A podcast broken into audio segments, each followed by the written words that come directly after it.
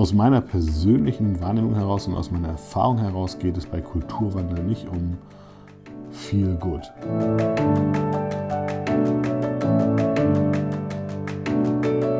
Ich will Leute um mich herum haben, die es besser können als ich selber.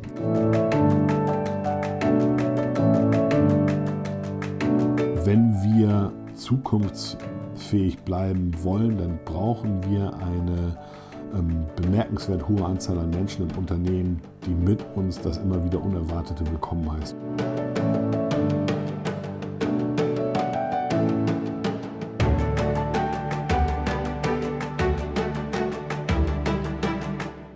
Schön dich äh, virtuell zu sprechen. Äh, ich bin in Hannover, du bist in Kiel. Wir kennen uns seit vielen Jahren. Du warst ehemaliger Teilnehmer zusammen mit deinem Bruder bei unserem Kulturwandel-Tools-Training.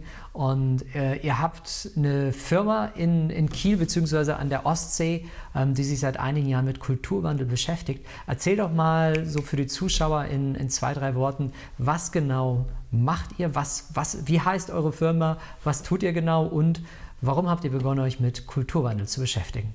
Hallo, hallo Sebastian. Freut, äh, freut mich erstmal, dass ich, äh, dass ich dir hier mit meinen Gedanken und Rede und Antworten zur Verfügung stehen darf. Genau, wir kennen uns schon lange und ähm, wir betreiben, wir betreiben Campingplätze, mein Bruder und ich. Ist ein Familienunternehmen, wir sind die Nachfolgegeneration.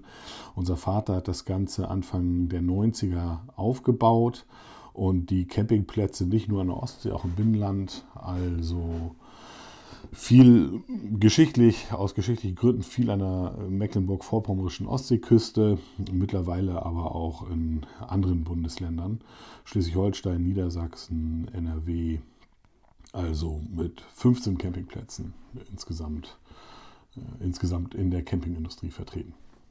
Wie viele Mitarbeiter habt ihr bei diesen 15 Campingplätzen? Ja, wir sind ein Saisonbetrieb, aber im Schnitt, im Schnitt ca. 200 Leute. Mhm, okay. Ähm, und wie kam das, dass ihr euch mit dem Thema Kulturwandel auseinandergesetzt habt? War das zu dem Zeitpunkt, als äh, die Übergabe von, von der vorherigen Generation an euch stattfand oder gab es einen anderen Grund, sich damit auseinanderzusetzen?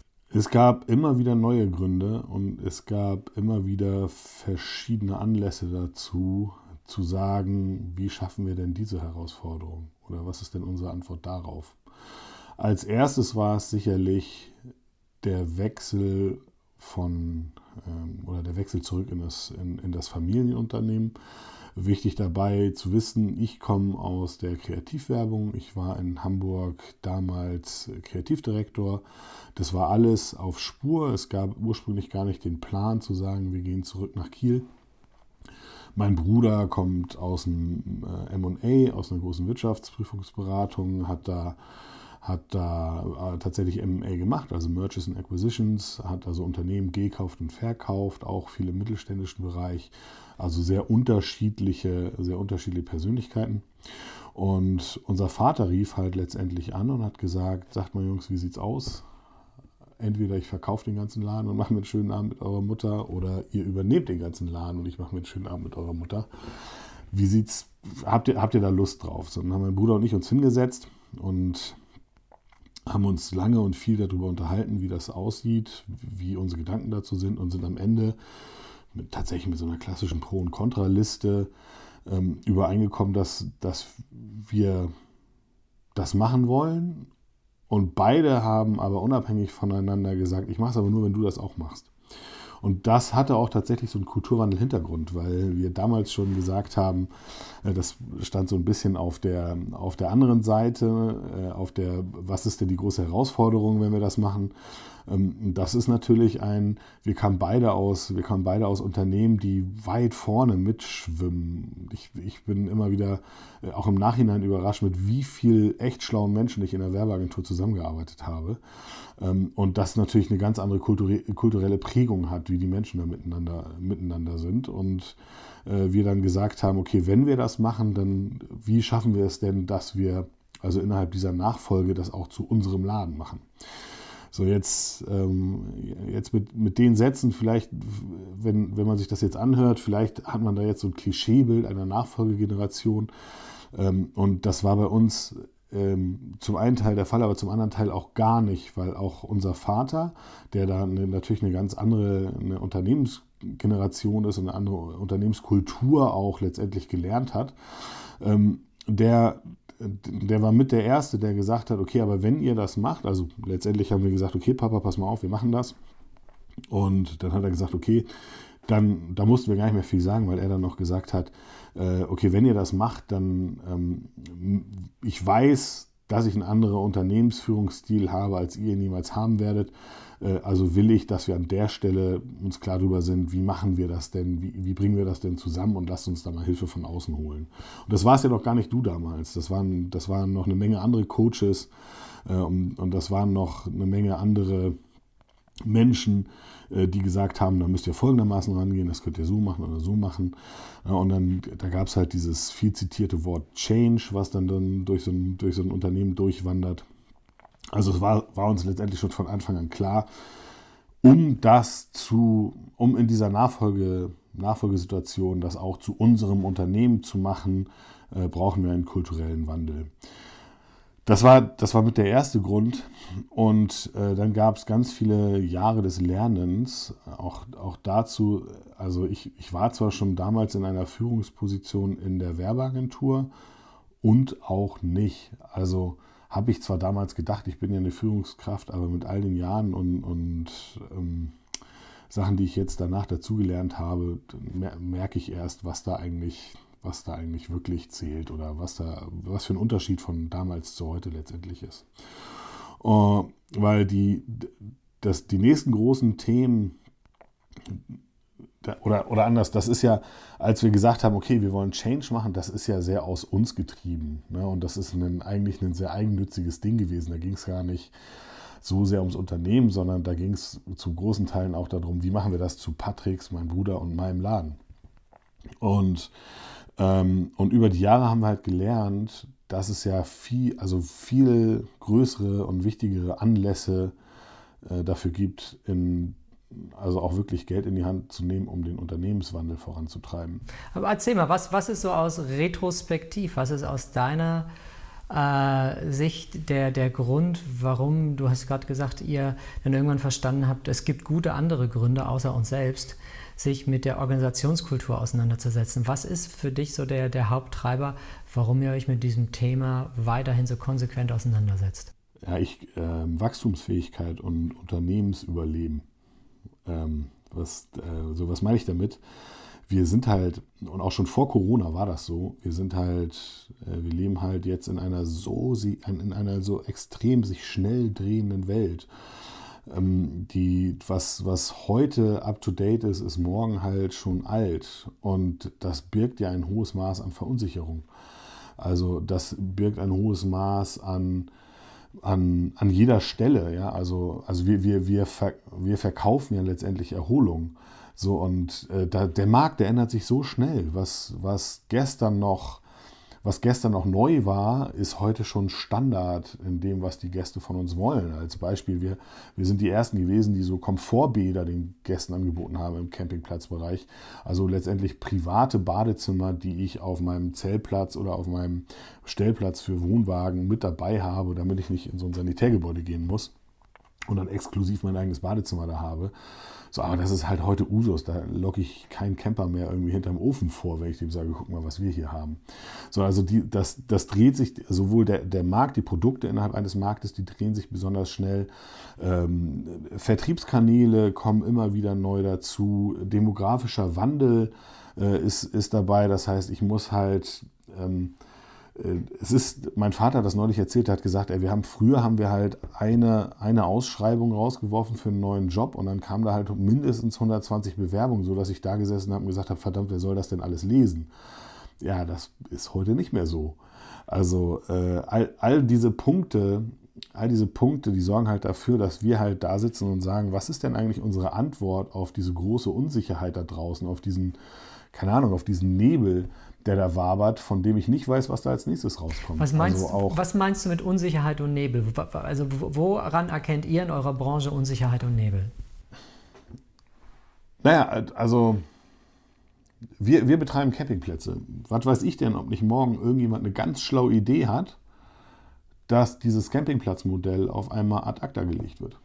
Also als Beispiel hat sich, hat sich bei uns nicht durchgesetzt, aber das, ist, das sind ja Wände, gegen die Menschen rennen.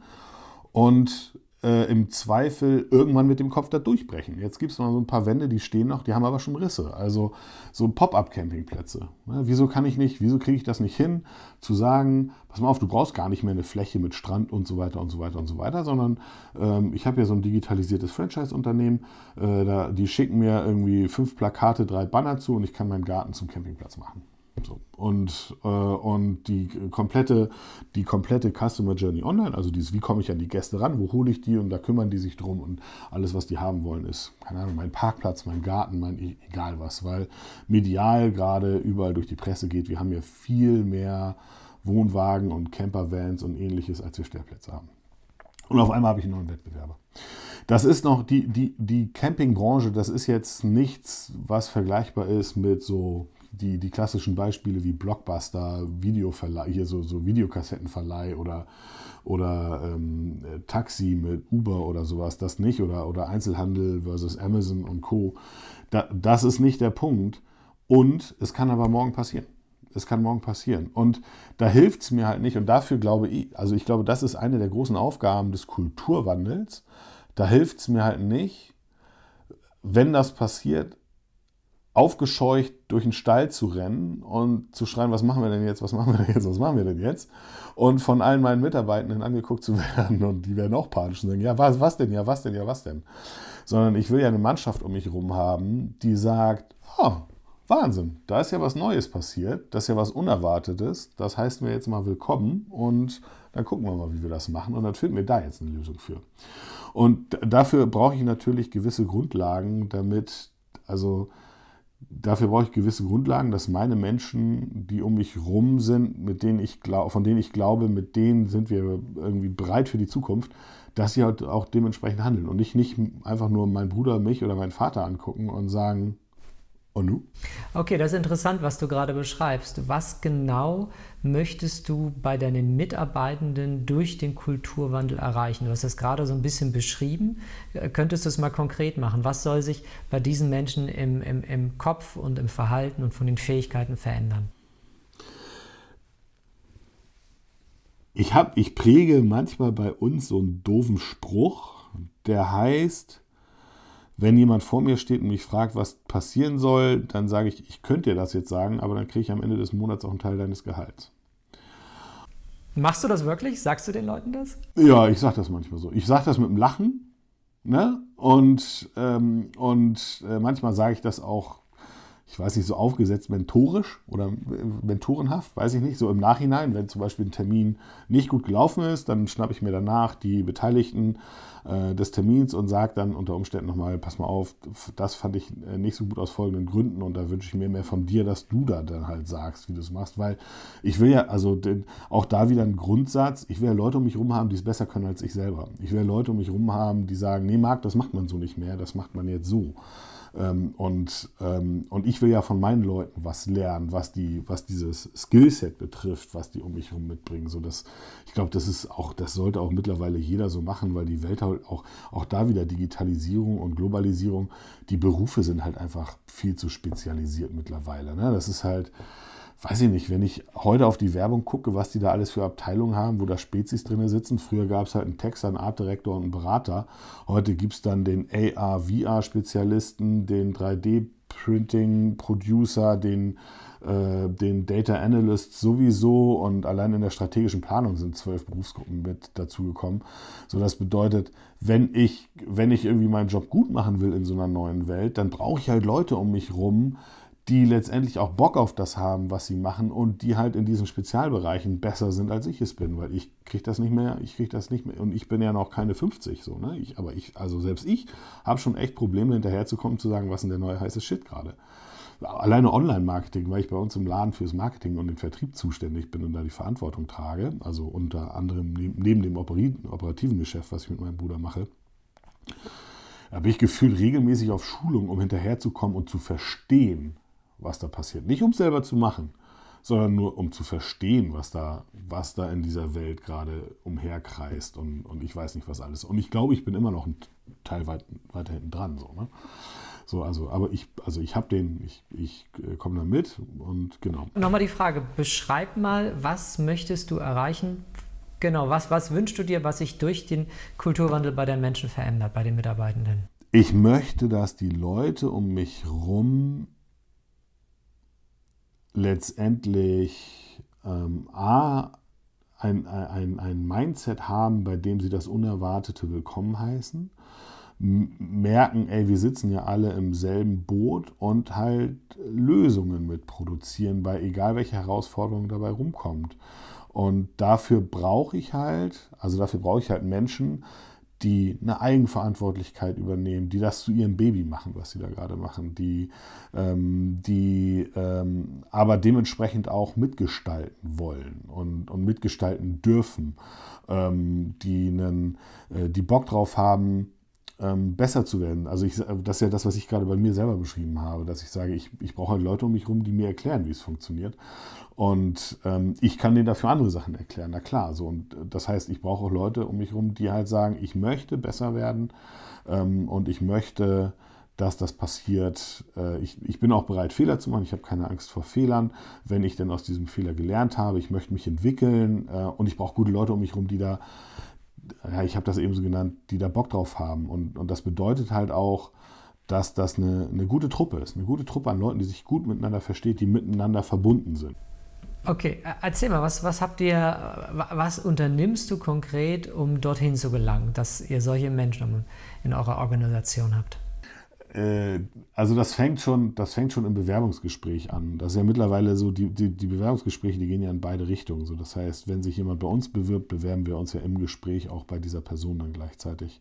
Und das fängt schon in dem Gespräch an, dass ich probiere abzuklopfen, wie viel Bock auf Mitgestaltung hat diese Person denn? Und, und ich weiß, das ist so ein bisschen, ich weiß, oder, oder was heißt, ich weiß, ich, ich fühle mich da manchmal in so einer Arbeitgeber-Klischee-Rolle. Es ist nur so, dass ich das vermehrt wahrnehme, dass ich halt das Gefühl habe in einem Bewerbungsgespräch, ich, verkaufe gerade eine Kreuzfahrtreise und mein Gegenüber fragt mich, ist aber wichtig, dass das eine Außenkabine ist und ist aber auch wichtig, dass das dreimal am Tag ein äh, Buffet gibt und wie sieht was passiert denn auf dem Früh, beim Frühstück alles so und, ähm, und es ist aber auch wichtig, dass da ein Pool gibt und, und einen Außenboccia-Bereich oder sowas. Ne? Und gar nicht mehr so dieses, ey, wir heuern, ich heuer bei dir an oder du, du heuerst bei mir an und zusammen wollen wir was Neues entdecken, das ist eine Abenteuerreise und mag zwar sein, dass ich am Steuer stehe, und, ähm, aber das ist ja am Ende auch nur ein anderer Job, als wenn du an der, an der Fock stehst oder am Großsegel und gemeinsam ähm, probieren wir irgendwie ein neues Land zu erreichen und was zu entdecken und am Ende singen wir halt Lieder äh, äh, unter Deck oder wenn du es mit einem Ruderboot vergleichen willst, wir sitzen halt alle am, wir sind alle am Rudern so, ne? nicht nur die, sondern ich natürlich auch und ich ruder mit und ich stimme vielleicht mal drei Lieder mehr an oder sowas. So, das heißt, schon bei Bewerbungsgesprächen probiere ich abzuklopfen, will die Person mitmachen oder will die einfach nur haben? Weil ähm, das ist dann immer, ich, ich, frage zum Beispiel total gerne, äh, beschreib doch mal die für dich perfekte Version einer Work-Life-Balance. Äh, unter uns, zwei Pastorentöchtern, ich finde das Wort Work-Life-Balance voll scheiße, weil es Work gegen Life stellt.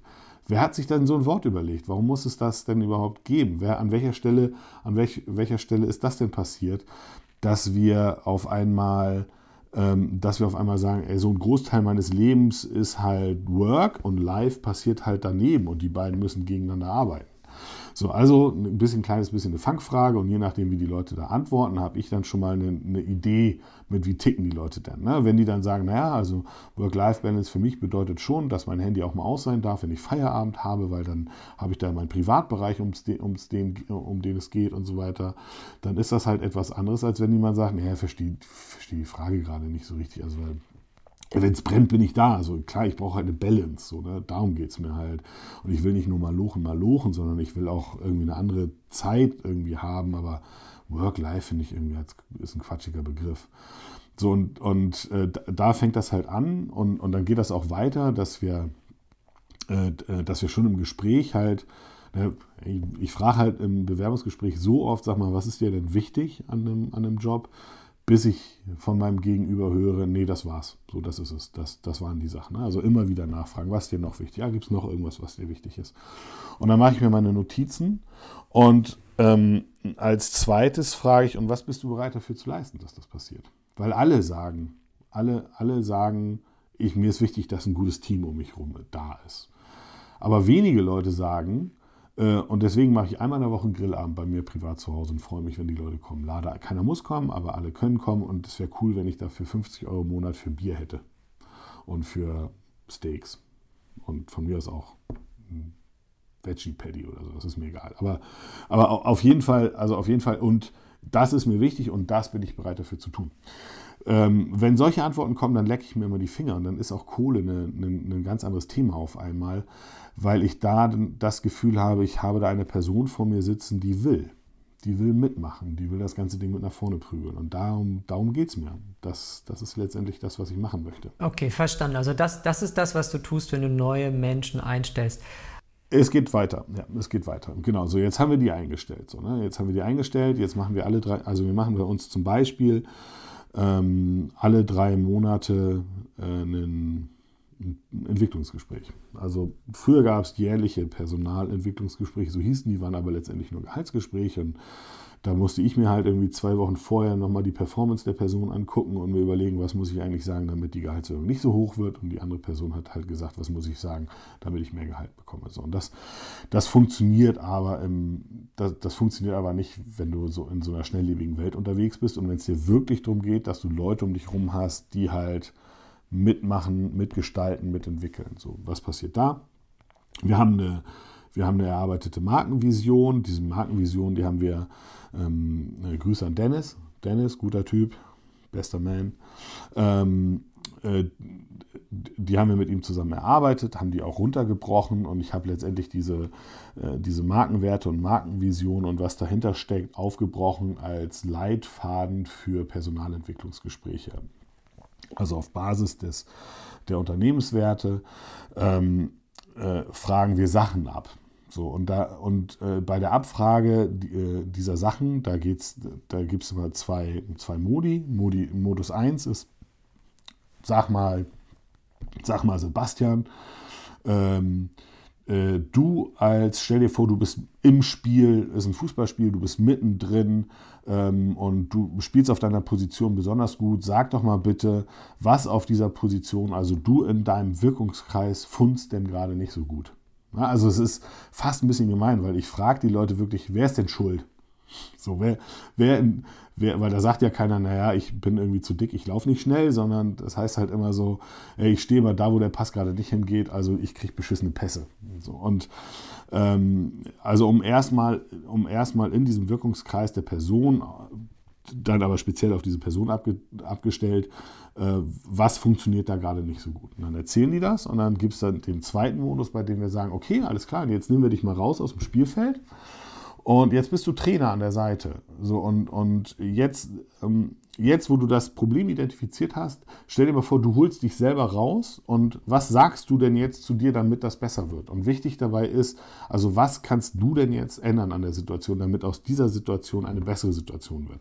Das ist immer so nach 1 bis 10er Modell, äh, also ähm, auf einer 1 bis 10er Skala dein Wirkungskreisbereich, wie bewertest du den gerade? Ja, eine 4, weil wegen Pass und so weiter. Und dann sagen wir, okay, was konkret, welche physische Handlung innerhalb der nächsten drei Monate musst du machen, damit aus dieser 4 eine 5 wird. Da muss ja keine 10 draus werden, aber eine 5 innerhalb der drei Monate. Und so definieren wir dann smarte Ziele. Ne? Also spezifisch, messbar, attraktiv, respekteinflößend und terminiert. Und ähm, so habe ich dann, so habe ich dann, ist wirklich, ey, kein Spaß, was hier, kein Zettel, ne? kein Zettel. Also nach dem Motto, was, was habe ich alles im Kopf drin? Ähm, und, und so habe ich halt dann für drei Monate eine Liste mit Zielen für diese Person. Und aus diesen, also sind äh, aus, aus dieser Liste mit, da sind dann am Ende vielleicht stehen da 10, 12 Ziele auf mehreren Seiten. Aus diesen 10, 12 Zielen sagen wir dann, okay, welche, auf welche Ziele hast du am meisten Bock? Lass mal gemeinsam auf die drauf gucken und sagen, das sind deine Top-Ziele für die nächsten drei Monate. Und auf die kommt es an. Die musst du aber auch, die musst du aber auch hinlegen. So, und wenn du das viermal im Jahr machst, dann hast du halt trotzdem nach einem Jahr ein Gehaltsgespräch, bist aber anders davor, weil dann kannst du durch die letzten Ziele durchgehen Und wenn dann da halt jemand sitzt und sagt, ey Leute, ganz ehrlich, ich habe hier zwölf Ziele, habe ich alle erreicht, so, ne? ich hätte deswegen gerne mehr, dann fehlt mir ja das Argument zu sagen, ähm, nee, da die Performance stimmt nicht. Wenn aber jemand mit zwei erfüllten von zwölf Zielen steht, dann fehlt der Person halt einfach auch das Argument zu sagen, ich brauche mal mehr Kohle. Das ist es, was ihr auf einer Individualebene gemacht, ähm, um, um, um die Menschen weiter zu fördern. Was macht ihr auf einer, auf einer Ebene, dass die Menschen anders miteinander in Beziehung gehen, anders miteinander arbeiten? Ja, äh, machen wir, äh, machen wir wie wahrscheinlich alle, ähm, machen wir viel zu wenig. Und wir machen. Also, das, äh, das bedeutet, wir haben, wir haben mit, mit, ähm, mit Corona damals, als das losging vor zwei Jahren, das Glück gehabt, vorher schon bestimmt für ein halbes Jahr auf ähm, agiles Arbeiten umgestiegen zu sein. Das bedeutet, es fiel uns relativ schnell in ein, oder es fiel uns relativ einfach und es ging schnell in so ein digitales Arbeiten umzuschalten. Weil klar war, ich hatte meine Wochenziele, wir hatten einen Wochensprint, wir haben Dailies gehabt, wo wir kurz gesagt haben, wie war es und so weiter und so weiter. Haben aber in dieser Zeit auch extrem gemerkt, wie schnell diese Distanz doch wuchs zwischen, zwischen den Leuten. Was gut funktioniert hatte, ist mit dieser Bestandsmannschaft, weil wir da auf so eine Art von Substanz gearbeitet haben. Was, nicht, was nie gut funktioniert hat, waren immer Leute, die noch nicht lange da waren. Das halt, da haben wir Kündigungen auf dem Tisch gehabt, die habe ich auch nicht kommen sehen. Und das Allergemeinste ist mit dieser Pandemie, es gab auch Kündigungen, die, da muss ich, das muss ich so bitter sagen, das hat mich auf einmal nicht gestört. Und es hat mich extrem gestört, dass es mich nicht gestört hat, weil ich gemerkt habe, fuck, mir fehlt ja komplett die richtig, richtige Beziehung zu der Person. Also was wir jetzt, was wir jetzt machen, ist, wir haben sogenannte Präsenztage und an diesen Präsenztagen ähm, gibt es wir sagen, wir brauchen letztendlich Tage, wo wir auf dieses Verbundenheitskonto richtig einzahlen. So, und je nach Inzidenzzahlen und, und je nachdem, was wir nach dieser ganzen Grütze gelernt haben, wird das ein oder zwei echte Präsenztage geben, bei denen wir halt sagen, ey, da treffen wir uns. Und da an diesen ein bis zwei Tagen in der Woche ist es wichtig, dass Dinge passieren, die nicht der Klönschnack einer Kaffeemaschine sind, sondern strukturiert und prozessorientiert auf die Verbundenheit zwischen den Leuten einzahlen. Ähm, so das bedeutet, ob das äh, Reflexionskarten ziehen ist in der, in der Sprintplanung. Bei uns ist die, also die Wochenplanung, die passiert auch auf einem dieser Präsenztage. Da sind wir schon, sowieso schon mal alle in einem Raum. Ähm, und äh, ob das was Kleines ist, wie, und dann gibt's, dann werden halt Reflexionskarten gezogen, äh, ob das sowas an dem Tag ist, wie wir machen ein Speed-Feedback, ähm, ob das sowas ist wie ähm, so Lunches auslösen, äh, auslosen, äh, Person A geht mit Person B gemeinsam Mittagessen oder sowas. Also ähm, äh, oder oder oder. Und bei den Speed-Feedbacks auch wichtig, da machen auch mein Bruder und ich mit. Ne? Also ich, äh, mich interessiert es auch schon, wie stehe ich da? So, was gefällt den Leuten? Also Speed-Feedback einmal, einmal ganz kurz. Ähm, die Leute sitzen gegenüber voneinander und eine Minute Zeit, ich sage dir, Sebastian, was ich äh, besonders an dir schätze, was ich besonders toll finde. Und ähm, dann ist die Minute um und dann sage ich dir eine Minute lang, ähm, was ich nicht akzeptieren kann. Welches Verhalten kann ich nicht akzeptieren? Und dann ist die Minute um, dann machst du das gleiche mit mir, sagst mir eine Minute, wie toll du mein Body findest. Nein, Quatsch, geht gar nicht um mein Body, sondern es geht um äh, praktisch auf Verhaltensbasis, welches Verhalten du besonders an mir schätzt. Ähm, und danach auch wieder eine, eine Minute lang, was du nicht akzeptieren kannst. Sind diese vier Minuten um, geht, rutscht man sozusagen einen Stuhl weiter, kann man sich bestimmt alles bei dir auf der Seite irgendwo angucken, rutscht man einen Stuhl weiter, sodass man das gleiche mit der nächsten Person macht. Also pro, pro Paar oder pro Person immer zwei Minuten einrechnen. So lange weißt du, braucht das ganze Speed-Feedback. Was macht das mit den Leuten? Die lernen halt grundsätzlich, sich ähm, Rückmeldungen zu geben auf Verhaltensbasis. Das macht es schon mal gut und es ist ein unglaublich, ähm, äh, unglaublich wertschätzender Prozess. Also, dass Menschen hören, was andere Menschen an ihnen gut finden, welches Verhalten sie besonders gut finden.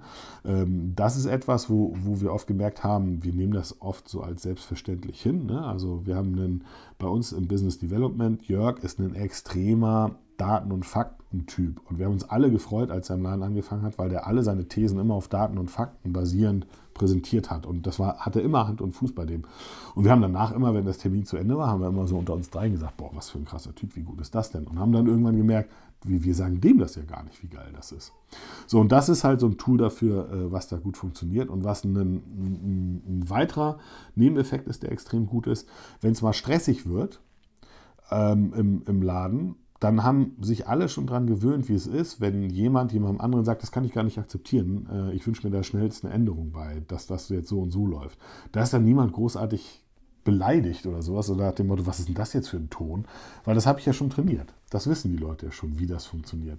So, das heißt, dass dieses, dieses Rückmeldung geben, sowohl das, was ich besonders wertzuschätzen weiß, als auch das, was ich nicht akzeptieren kann, ähm, das, äh, das trainiert für für stürmische Zeiten. Wie oft macht ihr das?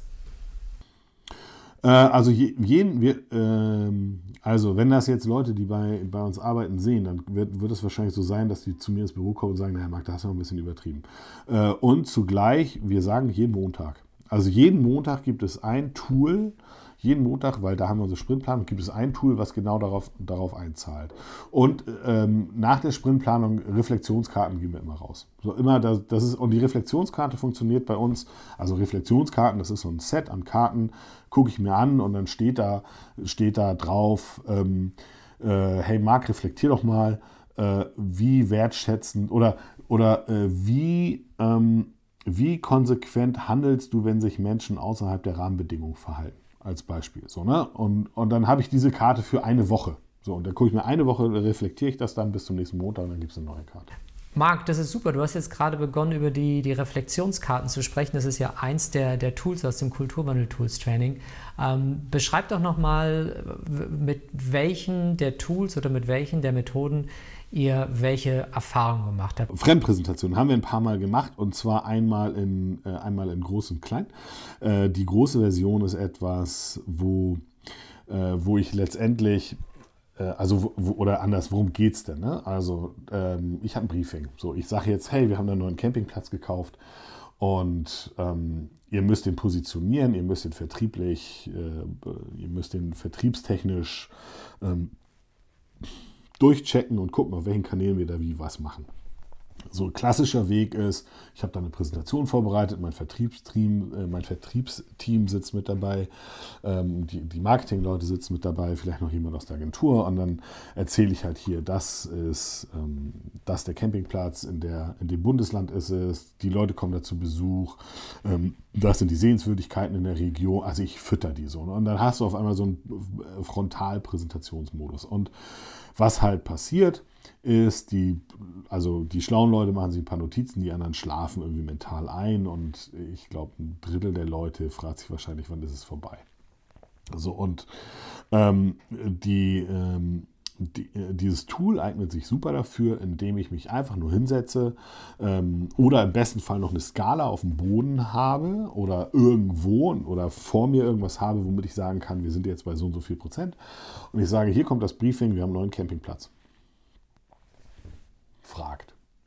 Dadurch, dass ich, dadurch, dass ich sage, fragt, müssten sich alle Anwesenden die Information, ich sag mal, erarbeiten. Ah, das heißt, du machst noch nicht mal mehr, also wir haben ja in der Fremdpräsentation, wie wir es im Kulturwandel-Tools-Training zeigen, sagen wir, nehmt drei Karten, äh, die diese Geschichte erzählen, dass die irgendeine Form von Inspiration haben und anhand dieser drei Karten erzählen sie dann eine Geschichte und du bewegst dich auf dieser Skala. Wenn ich dich richtig, wenn ich dich richtig verstehe, machst du es anders. Das heißt, du erzählst gar nichts, sondern du haust nur das Thema rein ich hau das Thema rein und dann geht's halt los, weil dann fragt der Erste halt, ach so, oh, welches Bundesland? Das ist ja spannend. Ah ja, ähm, äh, Niedersachsen. Äh, mit oder ohne Seewasser oder mit, mit oder ohne Wasser? Ah cool, was ist denn da so die, die äh, größte, was denn da so die größte, weiß ich nicht, Ausflugs, das größte Ausflugsziel, was es da so gibt? Oh, das muss ich mal nachgucken. Ah ja, alles klar. So, das bedeutet, ich bin, ich bin auf einmal in einem, in einem Dialog mit den Leuten und die müssen, damit die ihren Job machen, mich halt echt viele Sachen fragen. Und ich, ich gebe denen aber Input insofern, als dass ich sage, das, was ich an Input für euch vorbereitet habe, das sind sozusagen 100 Prozent. Und immer wenn ich was loswerde davon, was gut gebraucht werden kann oder was Teil meines Inputs ist, dann sage ich so, wir sind jetzt bei 20 Prozent dessen, was ihr aus meiner Sicht wissen müsst, damit ihr arbeiten könnt. Was passiert dadurch, ist eine Interaktion der Leute und die gestalten schon an der Stelle mit. So und, und da, dadurch ist dann schon eine größere Verbundenheit zu dem Thema, eine größere Übernahme von Eigenverantwortlichkeit, ähm, all, all sowas findet schon an der Stelle statt. Und äh, dadurch, dass nicht ich den ganzen Quatsch erzähle, sondern andere letztendlich das erfragen, hören die anderen auch komischerweise anders und besser zu. Also das, das ist ähm, das, was, wo ich, äh, wo ich sage, ähm, guck mal, wenn nicht meine monotone, bassige Stimme die ganze Zeit erzählt, was da das Ausflugsziel ist, sondern jemand anderes äh, das erfragt, hört die Person da drüben zu und äh, macht sich dann Notizen, weil die das ja gefragt hat und hat dann im Zweifel nochmal eine Frage, die zu dem Thema dazugehört. Also das ist super. Oh, wie, wie oft machst du das und wie lange bra braucht dann jeweils viel so zu, äh, also wir, äh, viel zu selten. Wir hatten es jetzt gerade auf einer Ferienanlage, da haben wir es gemacht. Das, also das ist vielleicht na, ich meine, also bei, bei so großen Themen, wie oft kommt das vor? Vielleicht alle, alle zwei Monate oder sowas? So, so um den Dreh. Was wir, äh, was wir schneller und was wir öfter machen, weil das auch ein echter Zeitsparer ist, äh, sind Powerbriefings. Heißt, ähm, es gibt eine Aufgabe, es gibt etwas, was dazu erzählt wird, die ist nicht riesig und am Ende der Aufgabe sagen, sag du nochmal, wie du die Aufgabe verstanden hast. Mhm. Genau, das machen wir, das haben wir beim, beim, beim Kulturwandel-Tools-Training von Beginn an gemacht äh, weil das immer dafür sorgt, dass die Leute wirklich zuhören, weil sie wissen, shit, ich könnte gefragt werden beim Powerbriefing. Ja, genau, genau. So, was wir die. Ich kann auch mal sagen, was die große Herausforderung bei uns ist, ist, ist, ist weil, weil ähm, das ist wirklich dieses, die Tools immer wieder nutzen, weil es gibt durchaus Momente, da bist halt nicht umgeben von lauter brennenden, passionierten Let's go, wir erobern zusammen das Abenteuerland oder sowas Menschen. Ähm, und das macht ja auch was mit mir. Also ich weiß, am Ende des Tages ist das ja mein Job, dass ich die ganze Zeit brenne. So. Und äh, manchmal ist das halt auch ein größeres Feuer als an anderen Tagen. Und das ist wirklich, ähm, das ist wirklich schwierig, sich da die, die, ich sag mal, die, die Ziele anschlussfähig und realistisch so zu setzen, dass das weiterhin Spaß bringt. So, das ist die große Herausforderung, finde ich, weil, weil ähm, äh, also wenn ich, weiß ich nicht, wenn ich dann so einen Termin hatte, wo ich dann nach Hause fahre und denke, ey, die sahen jetzt nicht alle so richtig begeistert aus, vielleicht bringt das Tool ja nichts, dann merke ich auf einmal so, oh, ich zweifle gerade an dem, an, an diesem Tool oder an dem Thema oder, oder an schlechten Tagen kann es auch sein, dass ich da sitze und sage, ja, dann die, am Ende ist es doch nur die Kohle. Am Ende ist es doch einfach nur die Kohle und dann kriegen die halt irgendwie jetzt ja Mindestlohndebatte und ich weiß nicht, dann kriegen die jetzt halt alle mehr Geld und dann, dann ist das halt so. Ne? Aber dann muss ich mich da ja nicht irgendwie großartig im Kopf mit kaputt machen oder so. Und ich weiß, dass das nicht stimmt. Also äh, sowohl mein Bruder als auch ich, wir fahren da wirklich die gleiche Linie. Wir wissen, wenn wir zukunftsfähig bleiben wollen, dann brauchen wir eine ähm, bemerkenswert hohe Anzahl an Menschen im Unternehmen, die mit uns das immer wieder Unerwartete willkommen heißen. Und dafür müssen wir viel machen. Lass uns nochmal äh, über, über Tools sprechen. Was, was habt ihr noch angewendet? Du hast jetzt gerade gesagt, äh, die Fremdpräsentation, das Power Briefing. Ähm, habt ihr schon mit den heiligen Kühen gearbeitet oder mit Skalierungen oder solchen Sachen? Heilige Kühe habe ich nur präsentiert. Ähm, also alle wissen, also das heißt alle, so, so eine, so eine, so eine Köpfemannschaft bei uns weiß, welche ähm, weiß, welche, was eine heilige Kuh ist, wie wir das machen können. Und war aber, ist, ist aber auch dann, dann sagen alle, ja, finde ich gut und dann ist es das. Was wir neulich gemacht haben, ist ähm, Eisenhower Matrix. Das hat, oder was heißt neulich, schon Weilchen her, das hat super funktioniert. Ah, das hast du, das hast, das hast du in meinem Leben mit Hirntraining gesehen, ne? Das war gar nicht im Kulturwandel-Tools-Training, oder? Nein, hatten wir das nicht auch im Kulturwandel-Tools-Training? Hatte ich beim Leben mit hin. Ja, genau. Ey, kann ich auch nur empfehlen, Leute. Den, den Shit wirklich mal machen. Den finde ich, den ich mindestens genauso gut. Nee, also stimmt, Leben mit Hirn. Ähm, äh, super. Äh, auch, ein, auch super, stimmt. Ich vermische die ganzen Dinger, weil ich ja, weil das ist ja alles für mich Sebastian. Ja, komm, Kulturwandel-Tools ist ganz viel Dennis auch. Also Dennis ist ja auch mal bei euch gewesen. Also. Dennis ist auch großartig. Dennis. Was, was, was, was habt ihr noch gemacht? Genau, Eisenhower Matrix bei Leben mit Hirn wird ja dann noch mit den neuronalen Zuständen verbunden. Ähm, wann habe ich überhaupt Zugriff auf mein Hirn? Ähm, wie sieht es denn aus? Habt ihr die Zweiergespräche aus dem Kulturwandel-Trainings? Habt ihr, habt ihr die genutzt, diese Zweierreflexion, dass ihr die Leute immer wieder miteinander in Dialog gehen lasst, wenn du was erzählt hast? Äh, wenn, wir, wenn wir längere digitale Präsentationen haben, dann machen wir schon, weil dann ist es irgendwie so, ey, okay, äh, dann nochmal Breakout-Sessions, bei denen wir sagen, ähm, was habe ich gehört, was, was bedeutet das für mich, habe ich noch Fragen. Äh, das, das machen wir schon. Das ist dann aber auch eher so, ich glaube, Du hast es, habe ich das auch von dir, Second Level Learning? Nee, das heißt, nee ich benutze den Begriff nicht. Wie, wie sieht es denn grundsätzlich aus mit, äh, mit ähm, achtsamer Atmung, ähm, Loving Kindness? Also A, nee, ich mache das tatsächlich mit meiner Tochter. Ich mache ähm, Metta-Meditation mit meiner Tochter. Ähm, das macht richtig, das macht richtig Laune, weil ich die abends immer ins Bett bringe. Das ist super geil. Und ähm, ich, muss, ich muss nur sagen, möge da, da sprintet die sofort los und sagt, Elia! Weil äh, Elia ist ihr bester Freund ähm, bei, bei, der Tagesmutter. Und dann geht es halt los, ne? Möge Elia immer in Sicherheit sein und so weiter und so weiter. Und ähm, äh, das, das mache ich und da, das merke ich auf jeden Fall, dass mich das stärkt ungemein, weil mir das ähm, ich, ich gehe dann gar nicht so, ich, ich mache dann, ich, ich, also weil ich das sowieso jeden Abend mache und weil ich dann auch da mit meiner Tochter habe ich halt erstmal nur angefangen mit, komm, mit wem machen wir es denn? Gar nicht in der Reihenfolge so, ne?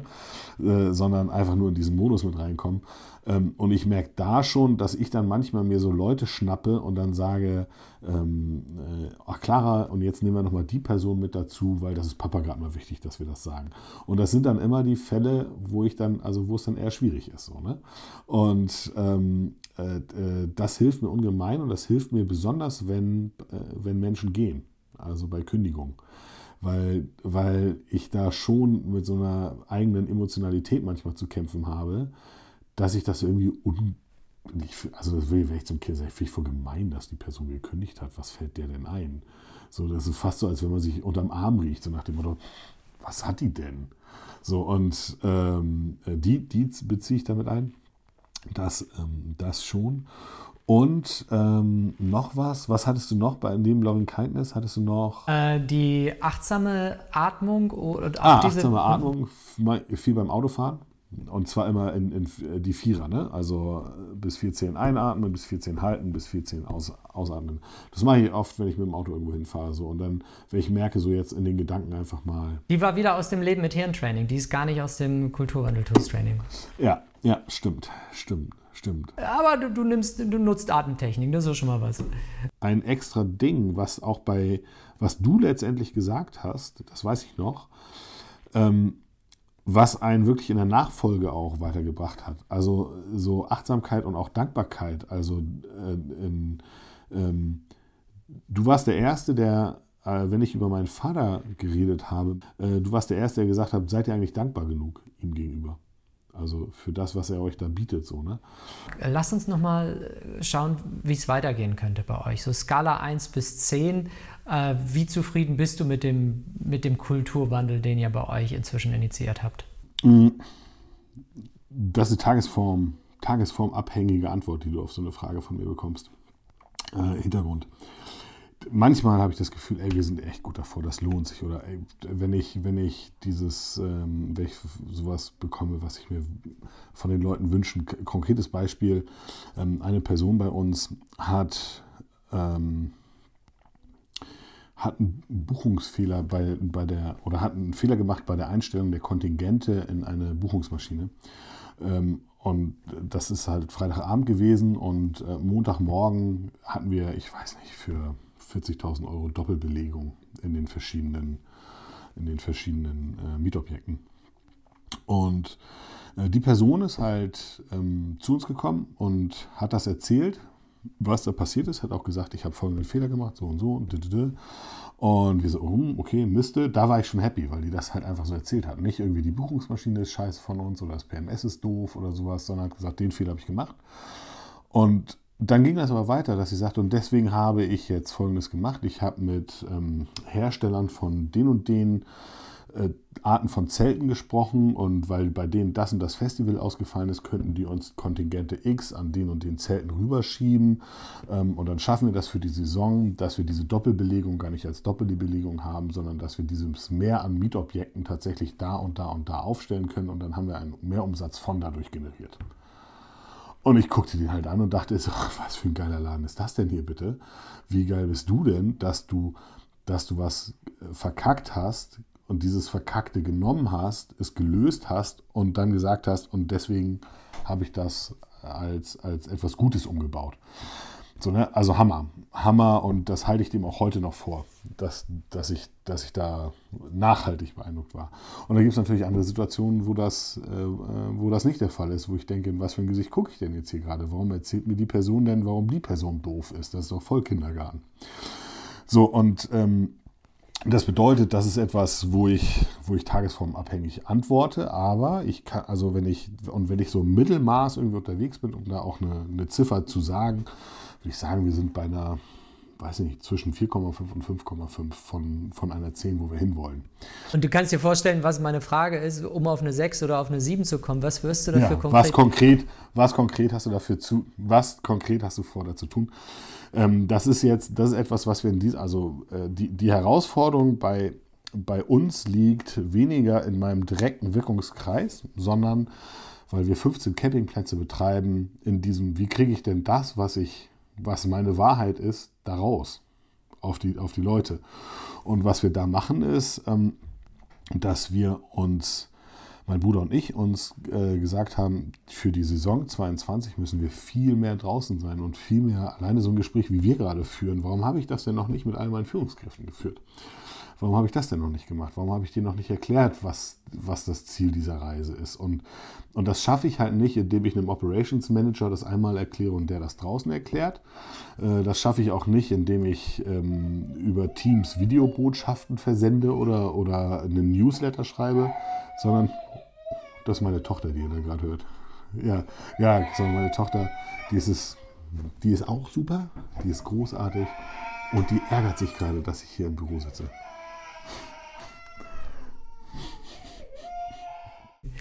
Marc, gibt es irgendeine Frage, die ich dir nicht gestellt habe, die aber wichtig gewesen wäre? Was ich wichtig finde zu erwähnen, das ist jetzt weniger eine, eine Frage, sondern eher so ein, was nehme ich mit? Ähm, ist, dass aus meiner persönlichen Wahrnehmung heraus und aus meiner Erfahrung heraus geht es bei Kulturwandel nicht um viel Good, das, äh, sondern um, ähm, äh, sondern um, um Stärken, unternehmerische Stärkung für die Zukunft. Also äh, ich, ich muss meine Leute, ich, ich, dieses viel Good das passiert natürlich. Das passiert natürlich, wenn ich das schaffe, bei Mitarbeitenden dafür zu sorgen, dass sie, dass sie mir das glauben, was ich denen sage, Nummer eins. Also dass ich, dass ich da halt auch verbindlich bin in dem, wie ich bin.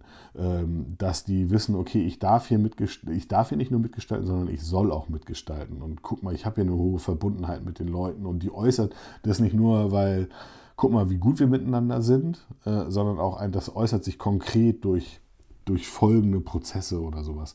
Weil so bist du unternehmerisch gestärkt für alles, was da kommt. So und, äh, und du, also alle, die, weiß ich nicht, 200 oder 100 oder 50 Personen beschäftigen, alle Unternehmerinnen und Unternehmer, die wissen ja, was da am Ende des Monats an Kohle für Personalkosten draufgeht.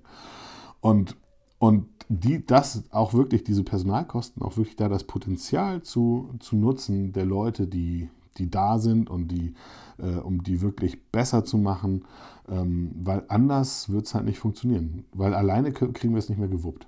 So, wir brauchen unsere Leute. Vielen Dank für das Gespräch, Marc. Entschuldige bitte, entschuldige bitte, äh, die süßeste Tochter der Welt braucht ihren Papa. Und ähm, ich freue mich auf ein persönliches Wiedersehen mit dir.